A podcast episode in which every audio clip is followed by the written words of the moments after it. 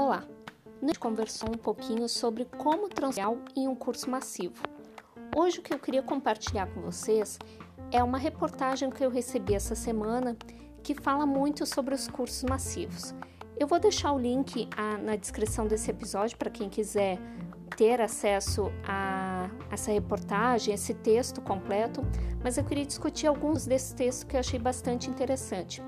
O texto conta a história de um professor da Universidade de Stanford que ele, em, no ano de 2000, ele montou um curso, né, montou uma disciplina, melhor dizendo, onde ele disciplina esse curso para 20, para 200 alunos presenciais, então era uma grande plateia, né, num auditório, e também essa mesma disciplina ela foi feita numa, num formato online, onde essa mesma disciplina foi ofertada através de uma plataforma de um ambiente virtual para mais de 160 mil alunos. O que, que aconteceu quando foi feito esse experimento? Eu nem diria esse experimento, né? Porque foi uma ação da própria instituição com o professor. Esses 200 alunos que iam toda semana naquele auditório ter aula presencial, pouco a pouco foram diminuindo e se tornaram 30 alunos. Então, de 200 se passou para 30 alunos, porque a maioria desses alunos acabou preferindo assistir os vídeos das aulas online do professor do que se deslocar até a instituição. Com isso, o professor percebeu naquele momento uma oportunidade para investir nesse tipo de cursos, né? Que são os MOOCs, que a gente tanto conversou ao longo desses vários episódios. Então ele pensou então criar uma plataforma onde ele pudesse oferecer esses cursos massivos. Começou a ver vários alunos que ele foi recebendo, alunos de mais de 150 países, e aí ele começou a estudar os dados desse curso, né? Começou a verificar o que, que estava acontecendo. E aí, uh, o negócio dele, ofertando outros cursos, outras disciplinas, outros saberes, ele chegou em um determinado momento que ele chegou a ter 1,6 milhão de milhão e 600 mil alunos. E aí ele foi analisar os dados e chegou à conclusão que menos de 10% dos alunos que se matriculam nesses cursos massivos acabavam terminando o curso. Então, desses 1 milhão e 600 mil, apenas 10% concluiu o curso. Fazendo um estudo ainda um pouco mais detalhado, ele percebeu que, ainda assim, apenas 5% desses 1 milhão e 600 mil realmente tinham adquirido conhecimento através do curso massivo. Isso permite ele, permitiu ele entender que metade dos alunos que concluem, daqueles 10%, já tinham conhecimento prévio, estava ali apenas para chancelar, para validar, né, para ratificar que ele tem aquele conhecimento ou até mesmo ter um certificado dizendo que ele tem aquele conhecimento, enquanto a outra metade sim, de fato, foi buscar a informação, né, como uma forma de aprender. Ele realmente transformou, né, não sabia aquele assunto e passou a saber.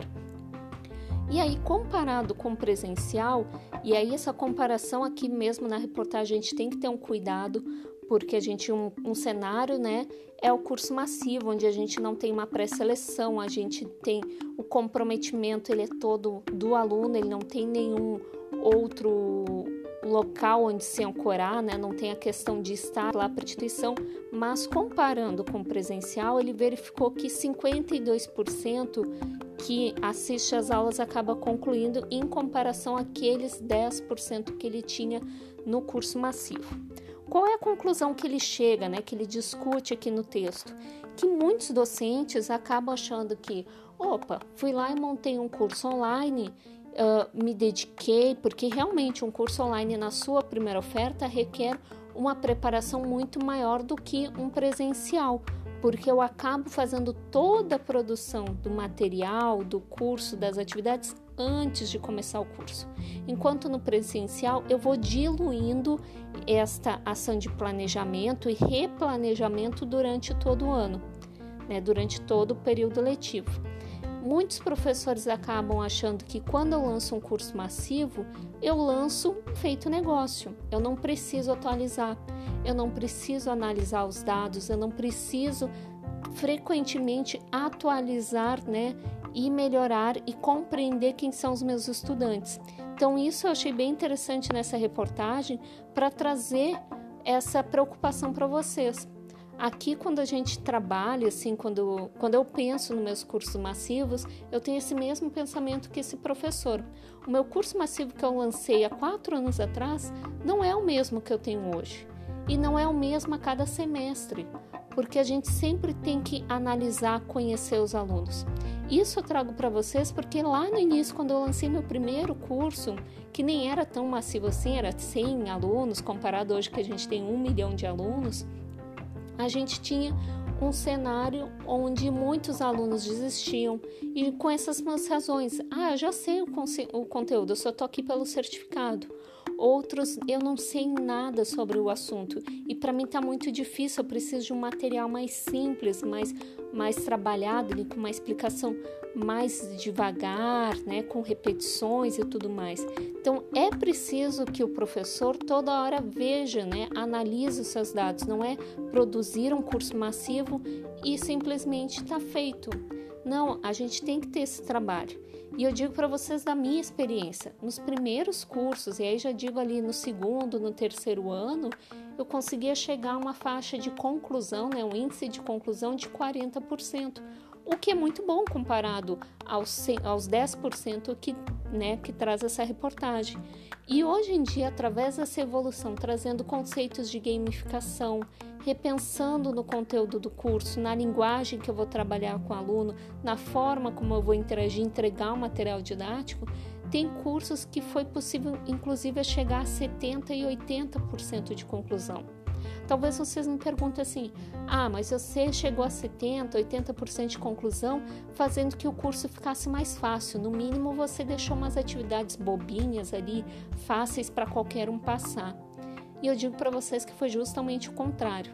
No início, eu achava que o aluno tinha que produzir, tinha que. Uh, vou deixar ali questões, uh, uns exercícios menores, com poucas questões e não, a partir do, de analisando como é que o aluno responde, hoje eu já aprendi que na verdade o aluno, quanto mais atividades, quanto mais questões, quanto mais coisas ele puder verificar o seu conhecimento, mais chances ele tem de concluir com sucesso.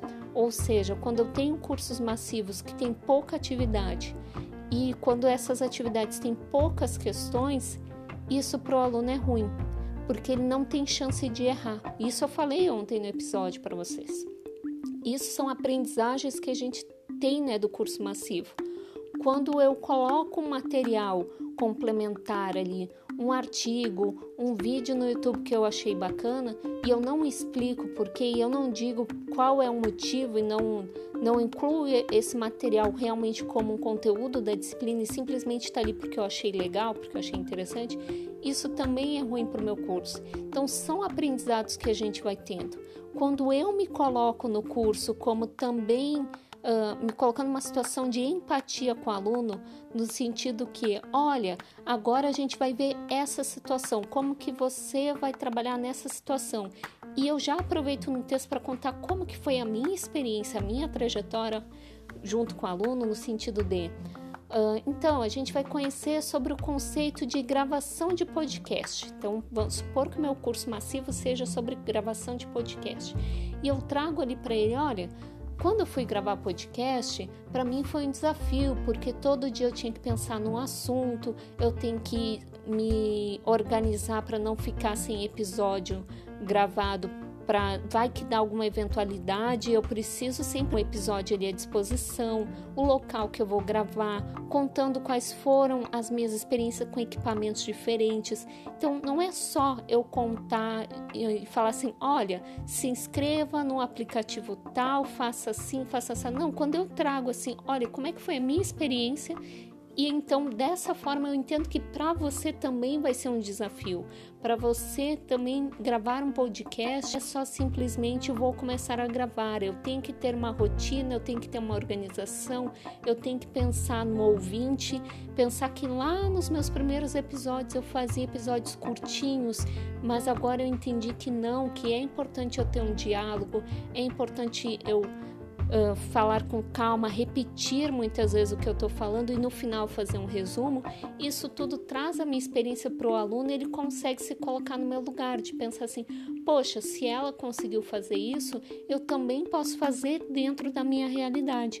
Então, isso tudo só é possível quando eu analiso meus dados dos MOOCs, quando eu vejo que poxa, essa atividade que eu coloquei, os alunos não estão fazendo como eu esperava, então eu tenho que mexer talvez no enunciado, ou eu posso substituir, posso tirar a atividade.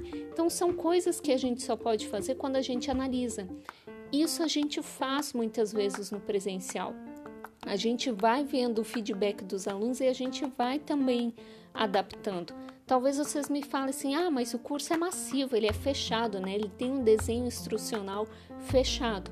Mas se você pensar em turmas onde você tem uma segunda, uma terceira edição do seu curso, sim, você pode evoluir. Nada impede de você parar e começar uma nova oferta, né? Fazer uma, uma melhoria no curso. Isso vai ser muito bom para os seus alunos. Então, para a gente tirar um pouco daquela ideia que online ou um curso massivo, eu não posso, eu não preciso me preocupar. Eu montei ele e ele vai andar sozinho. Não, eu preciso fazer esse acompanhamento diário, um acompanhamento semanal para entender quem é o meu público e fazer também melhorias tanto minhas, né, quanto no projeto do curso, como eu pensei, porque isso é um constante, uma constante evolução, não só do conteúdo, quanto também das pessoas que participam.